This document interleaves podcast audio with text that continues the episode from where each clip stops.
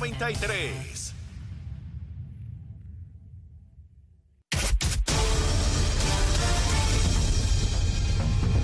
Buenos días Puerto Rico, soy Emanuel Pacheco Rivera informando para Nación Z Nacional en los titulares. Según el más reciente informe de ingresos y gastos sometido ante la Oficina del Contralor Electoral y divulgado por el director de campaña Edwin Mundo, el gobernador Pedro Pierluisi recaudó casi 660 mil dólares durante el trimestre de julio a septiembre, lo que eleva la cantidad de dinero que tiene disponible en su cuenta a 3.451.000 dólares. Por su parte, la comisionada residente y precandidata nuevo progresista a la gobernación, Jennifer González, cumplió el pasado viernes con la erradicación de ese primer informe de ingresos y gastos, en los que reportó 750 mil dólares en ingresos en el trimestre de julio a septiembre. Por su parte, el director de campaña de la reelección de Pedro Pierluisi Mundo anunció mediante conferencia de prensa que el presidente del Partido Nuevo Progresista cuenta con un financiamiento sólido y dio un ultimátum a la comisionada residente Jennifer González para que desista de sus aspiraciones a la gobernación y acompañe a Pedro Pierluisi en la papeleta como candidata a comisionada residente. Hasta aquí los titulares, les informó Emanuel Pacheco Rivera. Yo les espero en mi próxima intervención aquí en Nación Z, que usted sintoniza a través de la emisora nacional de la salsa Z93. Sin pelos en la lengua. Es esa otra cultura, la cultura de la violencia, donde ver asesinar a alguien es algo muy sencillo. Leo, Leo Díaz en Nación Z Nacional por Z93. Regreso aquí a Nación Z Nacional, mis amigos, estamos a través de Z93, la emisora nacional de la salsa, la aplicación la música y nuestra página de Facebook de Nación Z, tempranito en la mañana y discutiendo lo que ha sido la encuesta de Noticel. Ya saben, yo todas las tomo de manera, ¿verdad? Este, no adjudico credibilidad a ninguna, ni buenas ni malas. Ahí están y yo las discuto porque es parte de la opinión pública, pero no porque crea en ninguna encuesta, esté el número que tenga. Y hablando de encuestas y sin haber tenido el beneficio de la misma, sino hasta hoy en la mañana, en el fin de semana me llegó información de personas eh, muy allegadas a Jennifer González, en términos políticos. Eh, recuerden, ¿verdad? Después de uno haber estado tantos y tantos años en el PNP, pues uno tiene personas que, quieren mucho, amistades de muchos años, que no tienen que ver con candidatura. Y como yo no corro para nada, ni me interesa correr para nada, yo estoy liquidado, eh, pues me llaman y me comentan. Y ahí, eso sin tener el beneficio de esta encuesta, ¿verdad? Eh, en el momento en que recibo la información, que fue el sábado en la mañana, eh, de que hay mucha preocupación en el equipo de Jennifer porque no hay equipo. Son un reguero allá adentro, no han podido reclutar personas, hay un serio problema electoral, económico, y me dicen que no tienen idea cómo puede ser solucionado porque el principal problema es, sigue siendo Jennifer. A ella cree que haciendo expresiones públicas, porque le ponen algo de frente y dando la impresión de que ella está en control, pues que con eso se resuelve todo y con eso usted puede engañar a la gente un ratito. De hecho, la persona que me hablaba, yo le hablaba de estas palabras a su vez que, menciona Cucusa, ¿no? Entretener, confundir y enajenar. Una persona que se para y dice, no, yo estoy ganando, yo, yo, pero está bien, puedes decir lo que quieras, pero la gente que está allá adentro sabe cuál es la verdad y, no los puedes engañar. Y lo que crea es desasosiego. Yo no pensé que fuera a este nivel el asunto, porque después de estar más de un año con que viene por ahí, que pronto, que se ni qué, pues tuvo tiempo de más para organizar todo un equipo, el tinglado que hay que tener para ser candidato a la gobernación. Se requiere un ejército, literalmente un ejército electoral. Se requiere un ejército de movilización política en cada una de las unidades de Puerto Rico se requiere una cantidad de recursos inmensísima porque va a competir contra el gobernador de Puerto Rico. Este, no es con ¿verdad? una candidatura de menor rango, de tercero o cuarto rango, donde no se necesiten gran cantidad de recursos. Y sencillamente, y se los dije ya una vez, esa campaña colapsó. Colapsó. Y podrán decir las cositas que digan y podrán, ¿verdad? Y decir sus argumentos y sus boberías, pero eso está en el piso y no hay manera, porque nunca tuvo base esa campaña en, en, el pueblo estadista. Nunca la tuvo. Era percepciones porque ella era la comisionada, porque Pierluisi era el que cogía acá a base de sus decisiones los ataques de la oposición política y ella pensó que con eso bastaba. Pero no es así, Jennifer. Y tú lo sabes, mamita. Tú sabes cuál es la verdad. Podrás engañar a la gente por allá, pero a mí no. A mí no. yo sé cuál es la verdad. Y tú sabes cuál es la verdad. Te hundiste en el mangle, te quedaste en el mangle. Pero bueno, allá tú. Seguiremos evaluando la campañita que acaba, Jennifer. El 2 de junio del año que viene hay que correr duro.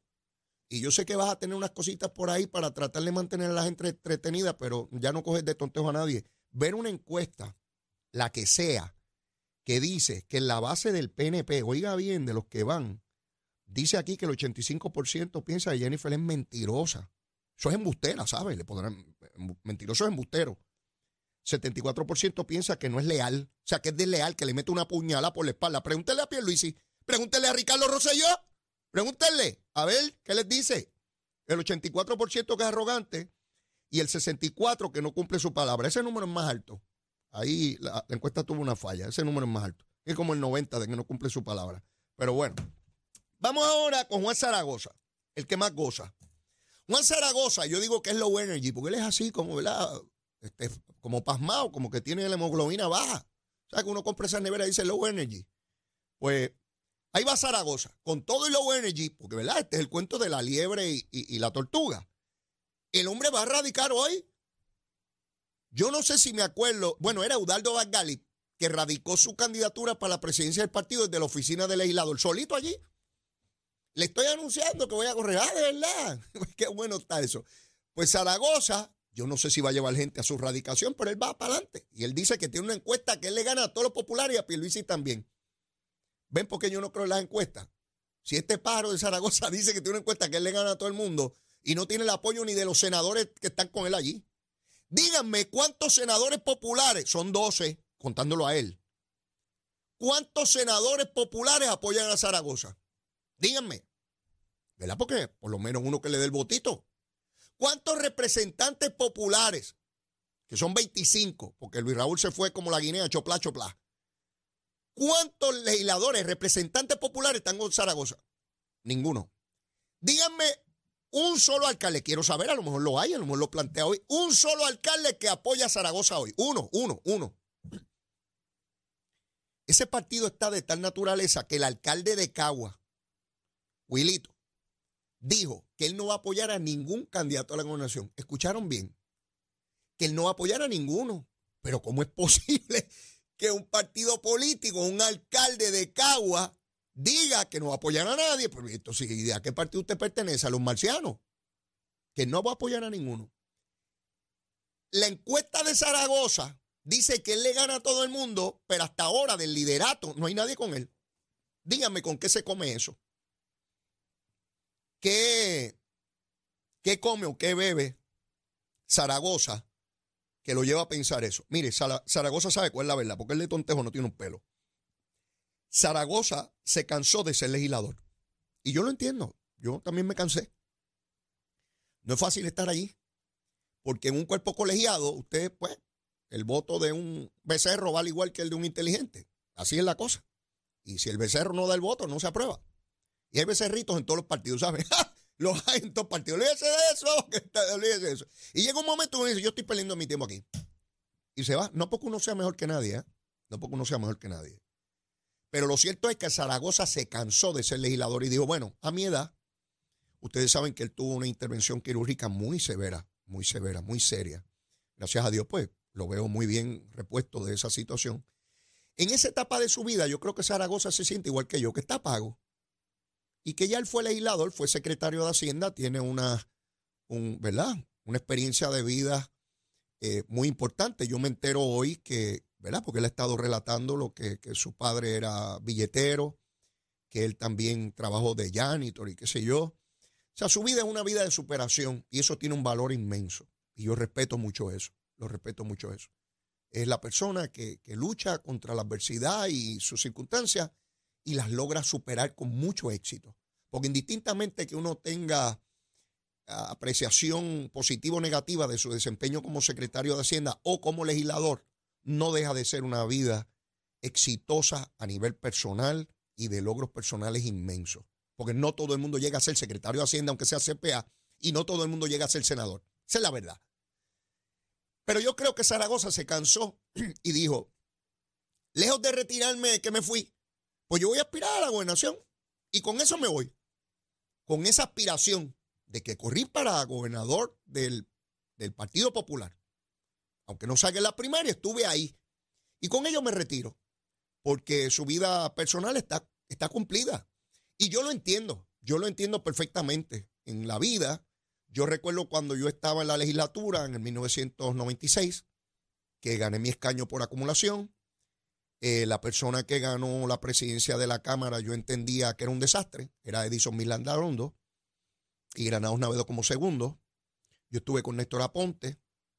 El resultado fue que me mandaron por allá casi a la playa, en una oficina por allá. Importaba poco si yo podía hacer trabajo o no, y pusieron un montón de galbanzos a presidir comisiones.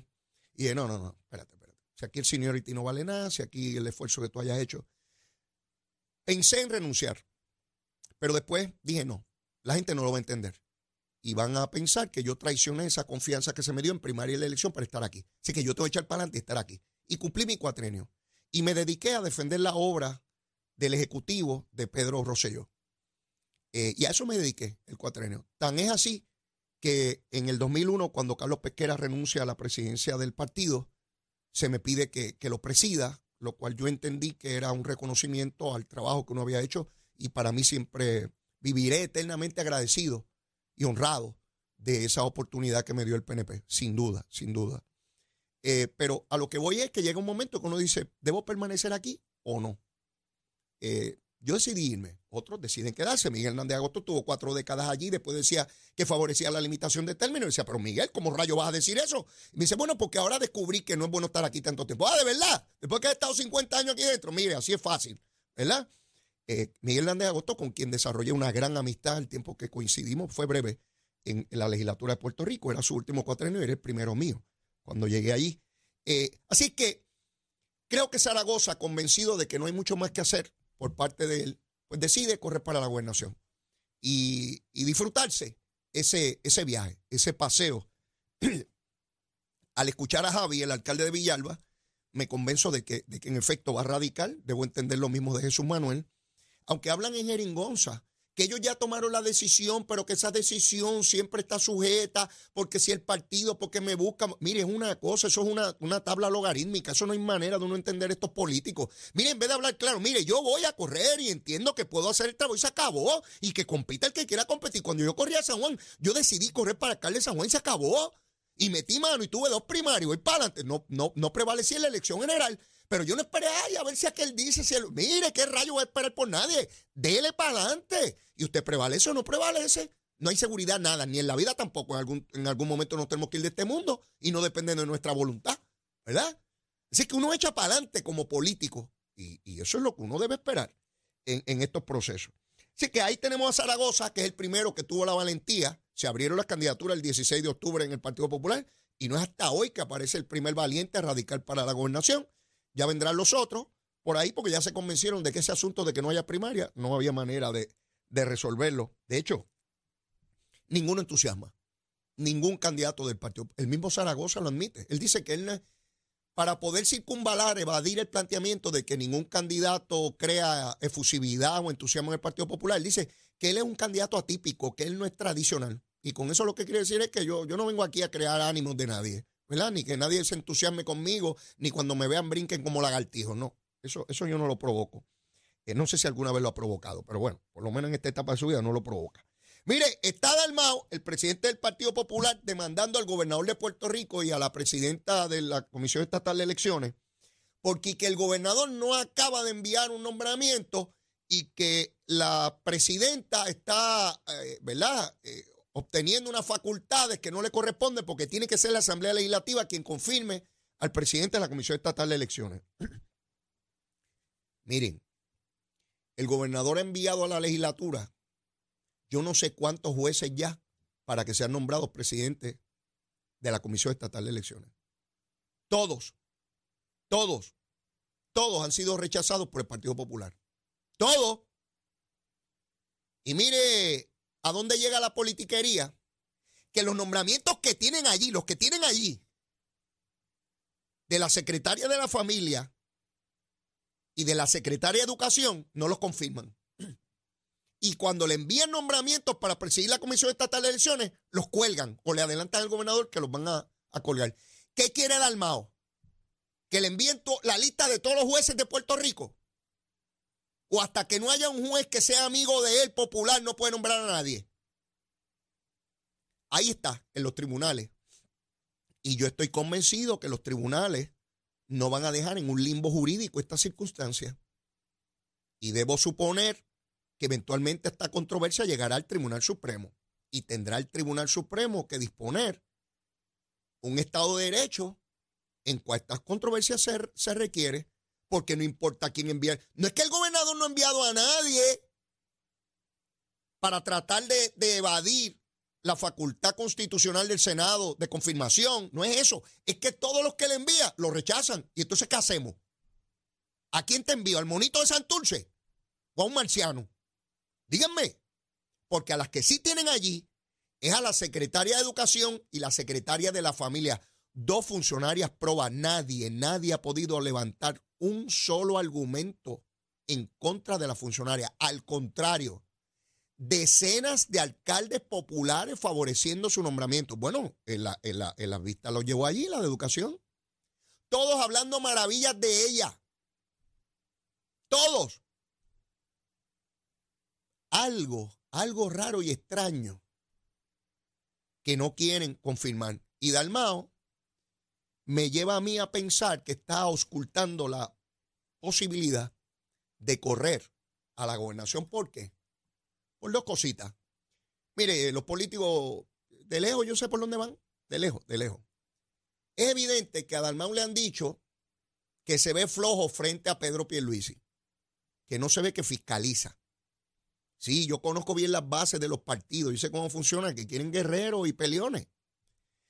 Y es evidente que cuando él auscultó, porque él nombró que unos pájaros hay que iban a ocultar qué posibilidades tenía de ser candidato a la gobernación, cuando vinieron los muchachos para acá, le tienen que haber dicho, que te ven flojito, nene, que los asuntos, parece que están flojos los asuntitos tuyos. Y le dijeron dos cosas.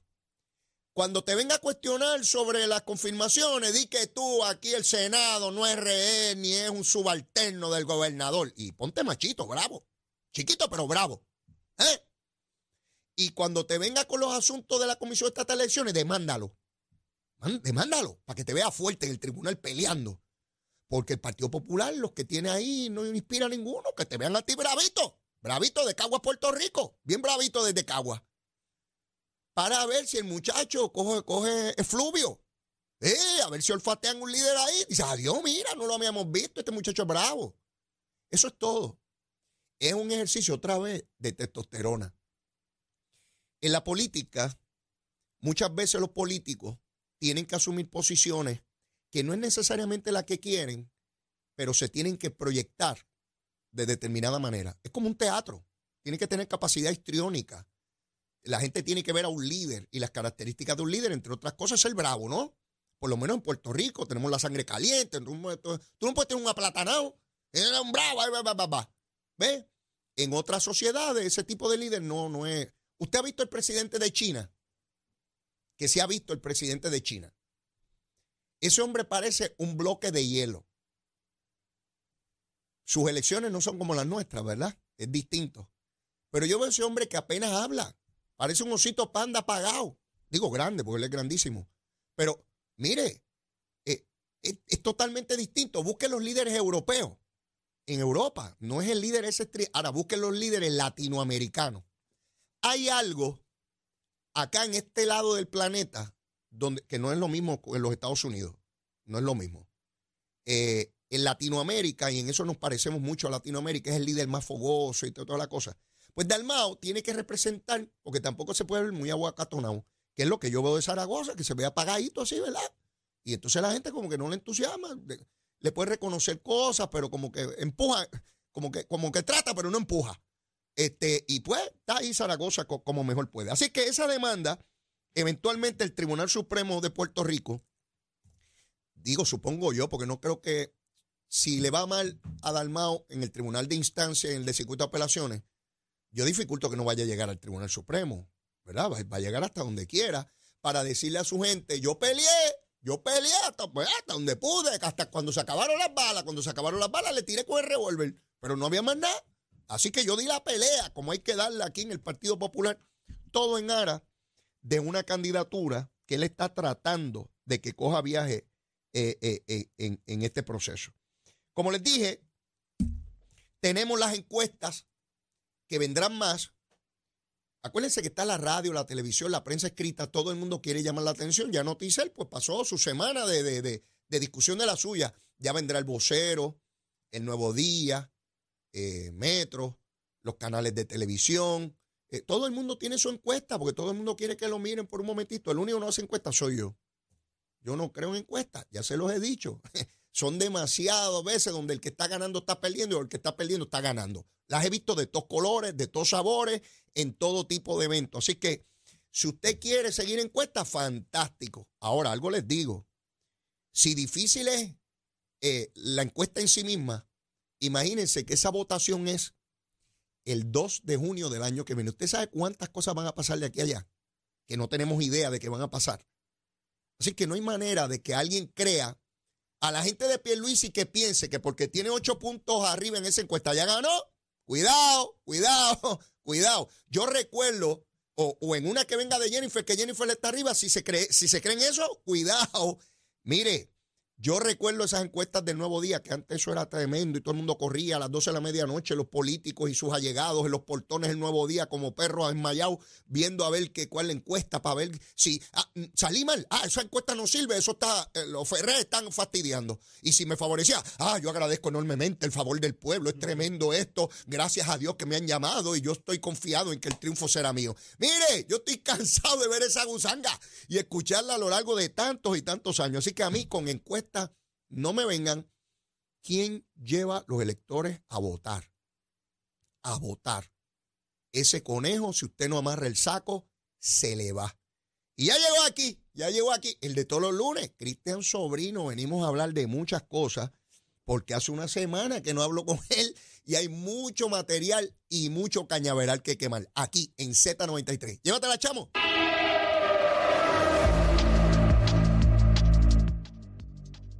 Buenos días Puerto Rico, soy Emanuel Pacheco Rivera con el informe sobre el tránsito. momentito por favor que se me cerró aquí. A esta hora de la mañana continúa el tapón en la mayoría de las carreteras principales del área metropolitana, como es el caso de la autopista José de Diego desde el área de Bucanán hasta la salida hacia el Expreso Las Américas, así como la carretera número 2 en el cruce de la Virgencita y en Candelaria en Toa Baja y más adelante entre Santa Rosa y Caparra. Además, algunos tramos de la PR5, la 167 y la 199 en Bayamón y la avenida Lomas Verdes entre la American Military Academy y la avenida Ramírez de Arellano. Por otra parte, la 165 entre Cataño y Guaynabo en la intersección con la PR22 y el expreso Valdoriotti de Castro desde la confluencia con la ruta 66 hasta el área del aeropuerto y más adelante cerca de la entrada al túnel Minillas en Santurce. Por otra parte, la avenida 65 de Infantería en Carolina y el expreso de Trujillo en dirección a Río Piedras, la 176, 177 y la 199 en Cupey y la autopista Luisa Ferré entre Montehiedra y la zona del Centro Médico en Río Piedras y más al sur en Caguas y también la 30 desde la colindancia de Junco Sigurabo hasta la intersección con la 52 y la número 1. Hasta aquí el informe del tránsito, ahora pasamos al informe del tiempo. El tiempo es traído ustedes por Crosco. Sella hoy a la segura con Crosco. Para hoy, lunes 23 de octubre, el Servicio Nacional de Meteorología pronostica para todo el archipiélago un día generalmente nublado, caluroso y húmedo, con aguaceros y tronadas en la tarde para toda la región. Los vientos estarán del norte-noroeste de 5 a 9 millas por hora, con algunas ráfagas de hasta 15 millas por hora. Además, las temperaturas máximas estarán en los altos 80 grados en las zonas montañosas y los medios altos 90 grados en las zonas urbanas y costeras, con los índices de calor superando los 100 grados en toda la región excepto para el interior. Hasta aquí el tiempo les informó Emanuel Pacheco Rivera. Yo les espero en mi próxima intervención aquí en Nación Z Nacional, que usted sintoniza a través de la emisora nacional de la salsa Z93. Hablándole claro al pueblo. Nación Z Nacional, soy Leo Díaz. Buenos días a todos. Leo Díaz, en Nación Z Nacional, por la Z.